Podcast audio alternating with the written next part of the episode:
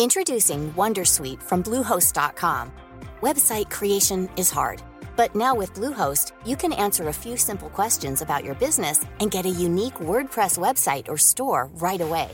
From there, you can customize your design, colors, and content. And Bluehost automatically helps you get found in search engines like Google and Bing. From step-by-step guidance to suggested plugins, Bluehost makes WordPress wonderful for everyone. Go to bluehost.com/wondersuite. Comment contribuer à un monde de demain plus durable La saison 2 du podcast Créateur d'impact va chercher les réponses en immersion au plus près des bénévoles, dirigeants d'associations ou bénéficiaires. Des histoires inspirantes et émouvantes sur les motivations de ces aventuriers de l'humain qui s'engagent dans la construction de la société de demain. Generali, sponsor de votre épisode La Story, vous propose de découvrir Créateur d'impact, le podcast disponible sur toutes les plateformes d'écoute.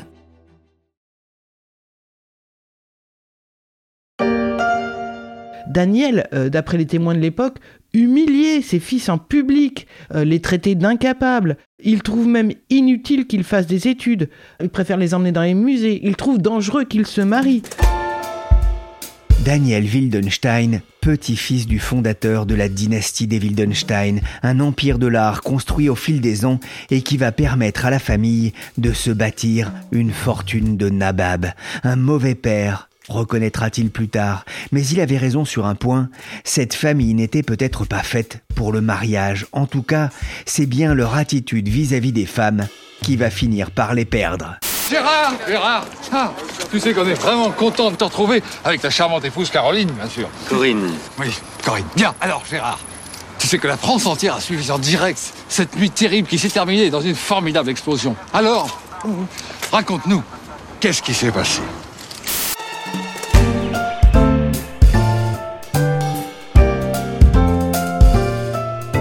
Pierrick Fay, vous écoutez La Story, le podcast d'actualité des échos, et je vous propose de retrouver tout de suite Valérie de Senneville pour l'incroyable histoire de la dynastie des Wildenstein, de l'ascension à l'explosion.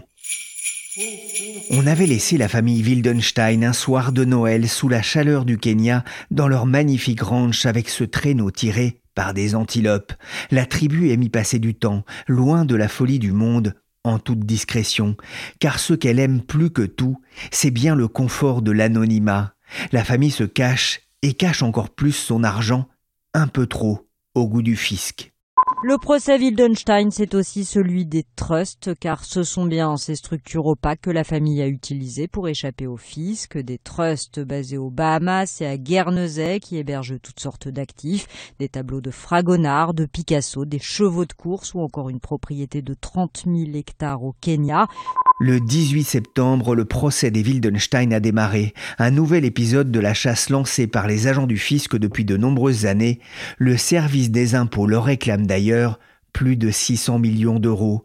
Comment la famille s'est-elle retrouvée au cœur de ce scandale? Tout a démarré à l'orée du 21e siècle. La première véritable alarme sonne en 1999, vous voyez, presque un siècle après euh, le début de la dynastie avec Nathan. Valérie de Senneville est enquêtrice aux échos. Et c'est en 99, je vous ai dit que Daniel se méfiait des femmes, et bien c'est avec un divorce, le divorce d'Alec, que le premier scandale va arriver. Surnommée par la presse la fiancée de Wildenstein, c'est pas très gentil. Hein. Mais, ça rappelle un peu les Frankenstein d'ailleurs. Voilà, mais voilà. Mais je conseille euh, pour les gens intéressés d'aller voir les photos de cette pauvre euh, Jocelyn Wildenstein. On l'avait surnommée la femme chat aussi, c'est un peu plus gentil, mais défigurée par l'abus de chirurgie et esthétique. Pourtant, Jocelyn donc divorce à grand fracas de son mari. Elle l'a surpris, il faut dire, dans le lit conjugal avec une de ses maîtresses. Et comme elle n'était pas très contente, euh, Alec l'a menacée d'un pistolet et ensuite il refuse toute indemnisation.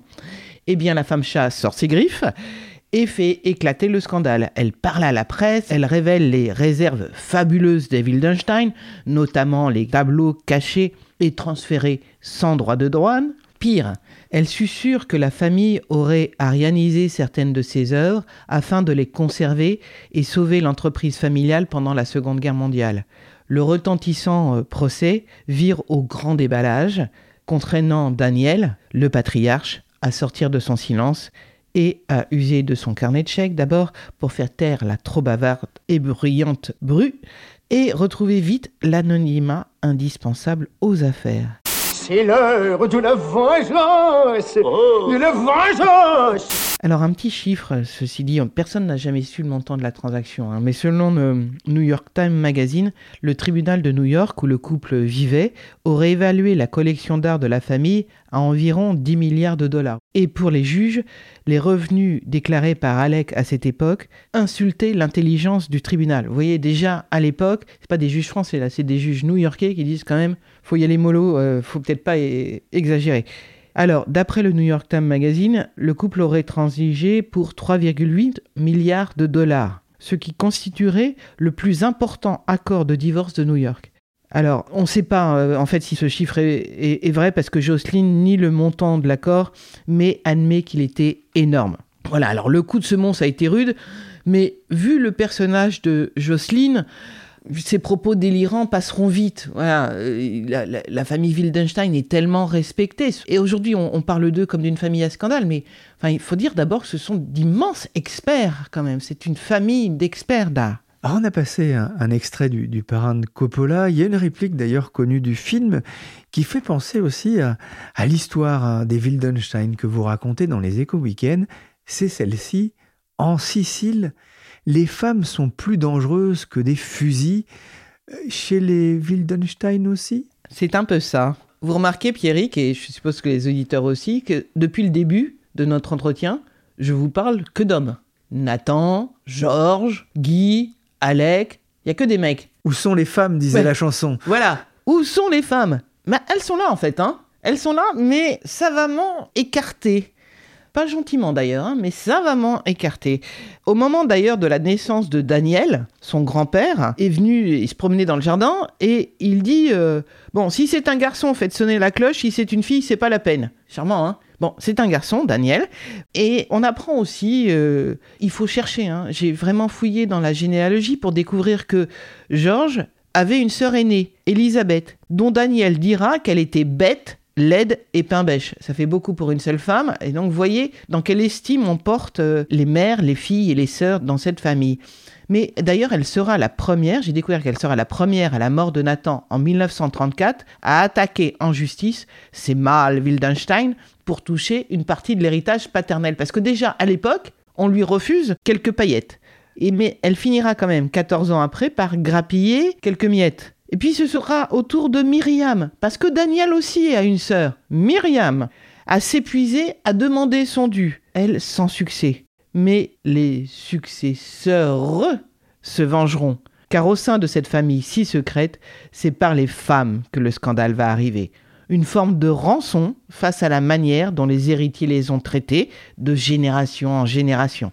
Le divorce de Jocelyne et d'Alec, on vient d'en parler, est un coup de semonce, mais en 2001, la famille va subir une seconde brèche avec la mort de Daniel Wildenstein, le fils de Georges et petit-fils du fondateur Nathan.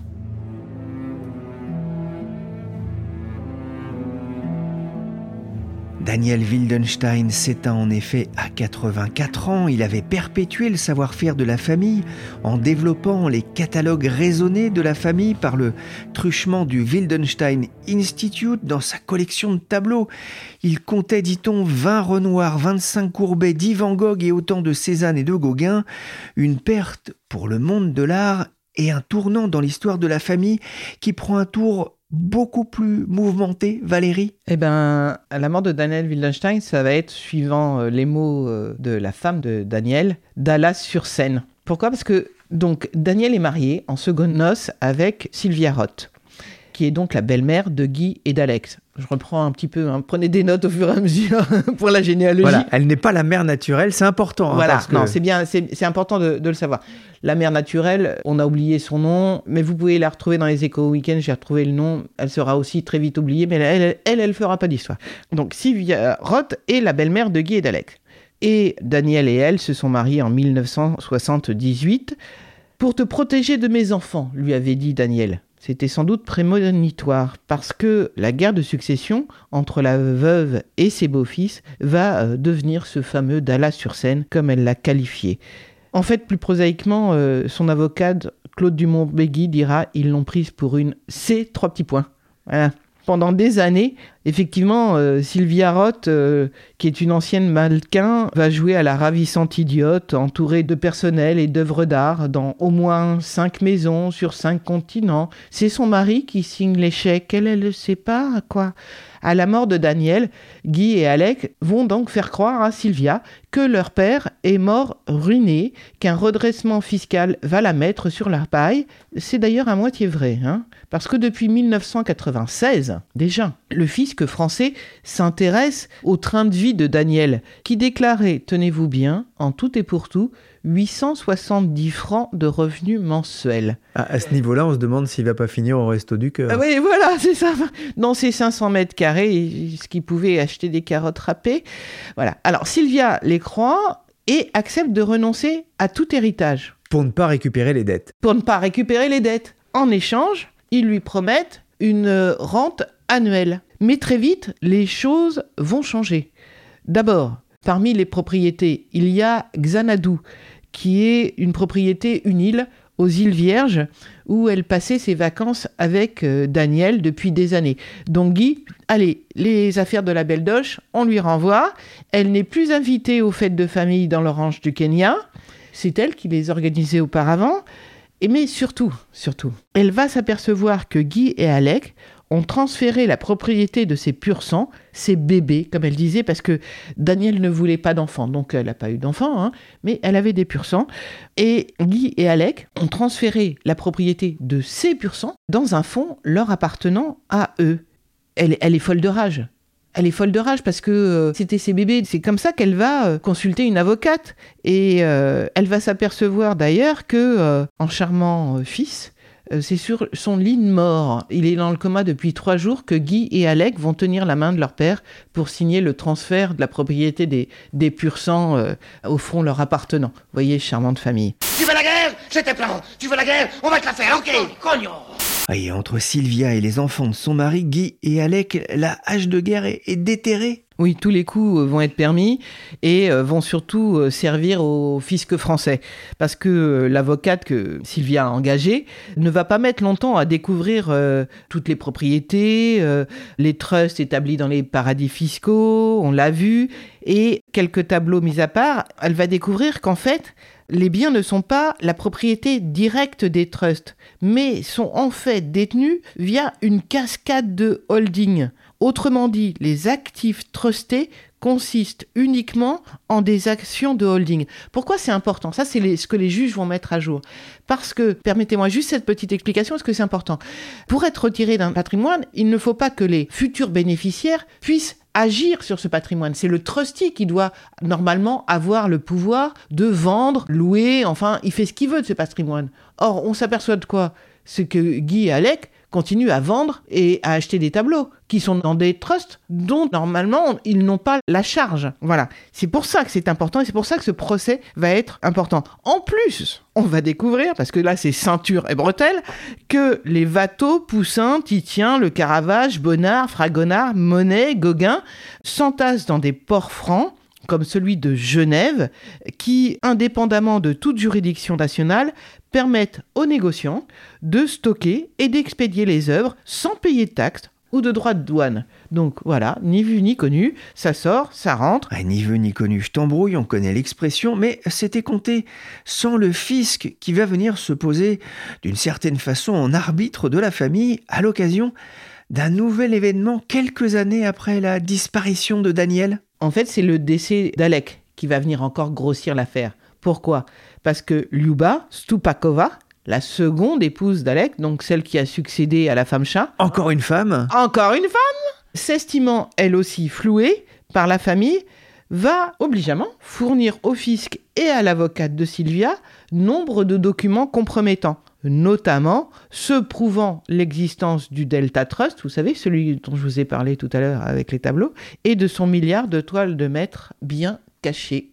Ensuite, eh bien, les juges vont s'intéresser à l'affaire, puisqu'il y aura fraude fiscale, supposée bien sûr, hein, et des perquisitions vont avoir lieu dans les coffres des Wildenstein en France, qui vont, et là c'est une autre histoire dans l'histoire, permettre de découvrir des œuvres d'art disparues depuis très longtemps, notamment des tableaux de Degas et de Berthe Morisot, relançant les rumeurs sur le passé sulfuré des W, c'est comme ça qu'on les surnomme dans le monde du marché de l'art, pendant la Seconde Guerre mondiale. Vous savez, je vous ai raconté tout à l'heure ce que Jocelyne avait raconté. Sur l'arianisation euh, de, Voilà. de certains tableaux. Et donc, hein. on découvre euh, ces tableaux de Degas et de Ber- qui étaient disparus depuis euh, la Seconde Guerre mondiale. C'est bizarre. Un héritier portera plainte, mais euh, l'affaire sera classée parce que Guy dira en fait, je savais même pas qu'ils étaient là. C'est tout à fait possible. Je vous ai dit tout à l'heure, je pense qu'ils ne connaissent pas eux-mêmes. Imaginez tous ces tableaux, ces, ces- ces chefs-d'œuvre amassés depuis quatre générations. C'est presque un musée à eux tout seuls, en fait. Ah oui, faut voir les tableaux en fait. C'est euh, ben, les, les- les photos des Wildenstein posant devant leur tableau. Il y en a une euh, qui est célèbre, c'est euh, Daniel posant euh, à moitié allongé, entouré d'impressionnistes et de Watteau avec des cadres complètement fabuleux. Et c'est- elle est incroyable cette photo. Ah, on peut voir d'ailleurs cette photo hein, dans les pages des Échos Week-end et sur leséchos.fr. Daniel allongé devant ses peintures sur un fond rouge à la façon de l'odalisque d'Ingres. Heureusement, il n'était pas nu. Le procès qui vient de débuter sera aussi le procès d'un système de dissimulation des biens de la famille via des trustees. On vous en parlait dans le précédent épisode de la story. Mais Valérie, que reste-t-il de la fortune des Wildenstein? Alors c'est difficile puisque quand on ne savait pas le chiffre du départ, donc euh, le chiffre à l'arrivée encore moins. La seule chose dont on peut être sûr, c'est que il n'aspire qu'à une chose, c'est à retourner dans l'anonymat.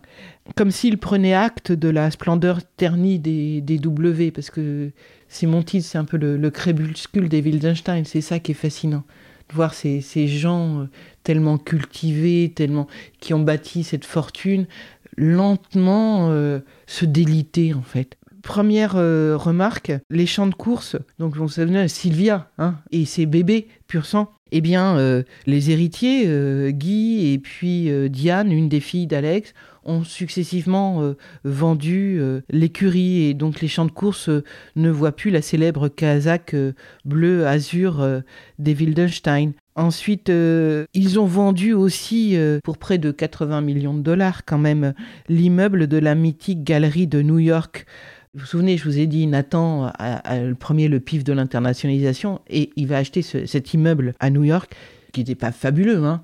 Fallait rentrer dedans, c'était couvert de marbre, c'était euh, dans la 64e rue, donc euh, c'est un des quartiers les plus chics de New York. Donc ils vont vendre cet immeuble.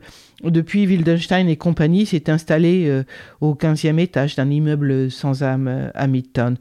Même, même, l'Institut Wildenstein, fondé à partir de la bibliothèque appartenant au grand-père, vous souvenez, les catalogues raisonnés et tout ça, cette fabuleuse collection amassée, s'est dilué en 2016 dans une institution à but non lucratif créée par Guy Wildenstein et la fondation d'origine allemande Asso Plattner, qui est spécialisée des technologies digitales. Rien à voir avec les tableaux, sauf que maintenant les gigantesques euh, catalogues, collections de catalogues raisonnés sont en open data. Et retourner euh, dans l'anonymat, vous le disiez, euh, la famille a, perdu de son aura euh, sur le marché de l'art? Oui et non. Je vais vous dire pourquoi. Parce que je vous ai dit tout à l'heure qu'elle cherchait à, à se faire oublier. Mais j'ai interrogé des experts en art qui disent, en fait, ce qui change aussi, c'est le marché de l'art. Puisque aujourd'hui, Fragonard, c'est plus à la mode, les impressionnistes non plus. Ce qui est à la mode, entre guillemets, et ce que les gens vont acheter très très cher, c'est l'art moderne. Et ça, les Wildenstein sont pas vraiment spécialisés. Alors ça, j'ai pas eu le temps de le raconter dans, dans mon papier, mais ils ont essayé de se lancer dans ce marché de l'art moderne et puis ça a capoté. Donc, vous voyez, le, c'est en même temps l'époque qui correspond plus à, ça. Mais il y a quand même ce, lent crépuscule. J'ai interrogé une, avocate qui s'appelle euh, Corinne Erskovitch, une avocate française qui est spécialisée dans la restitution des, œuvres d'art euh, et des biens spoliés. Et euh, elle, elle connaît bien sûr les, Wildenstein et elle m'a dit que dans l'immédiat après-guerre, il n'y avait pas une seule œuvre d'art qui n'était pas vendue sans passer entre les mains des Wildenstein. Et elle m'a dit c'était le mélange parfait de la culture et de, et de l'argent et puis ça a été la dégringolade. Voilà. Valérie, en 2016, le procureur avait requis deux ans de prison, 250 millions d'euros d'amende contre Guy Wildenstein pour euh, fraude fiscale, réquisitoire qui n'avait pas été suivi par le tribunal correctionnel, faute de preuves suffisantes selon le juge. Que risque-t-il aujourd'hui? Bah, sans doute à peu près la même chose, mais surtout, surtout, surtout, de devoir payer, souvenez-vous, 600 millions d'euros. 600 millions d'euros. Voilà, ça fait un petit, un petit redressement, hein? Voilà. Merci Valérie de Senneville, enquêtrice aux échos. Cet épisode de la story a été réalisé par Nicolas Jean, chargé de production et d'édition Michel Varnet.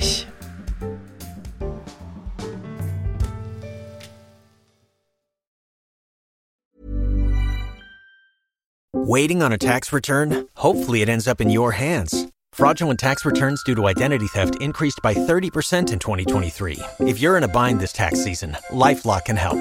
Our US-based restoration specialists are experts dedicated to helping solve your identity theft issues. And all LifeLock plans are backed by the Million Dollar Protection Package. So we'll reimburse you up to the limits of your plan if you lose money due to identity theft. Help protect your information this tax season with LifeLock. Save up to 25% your first year at LifeLock.com slash aware.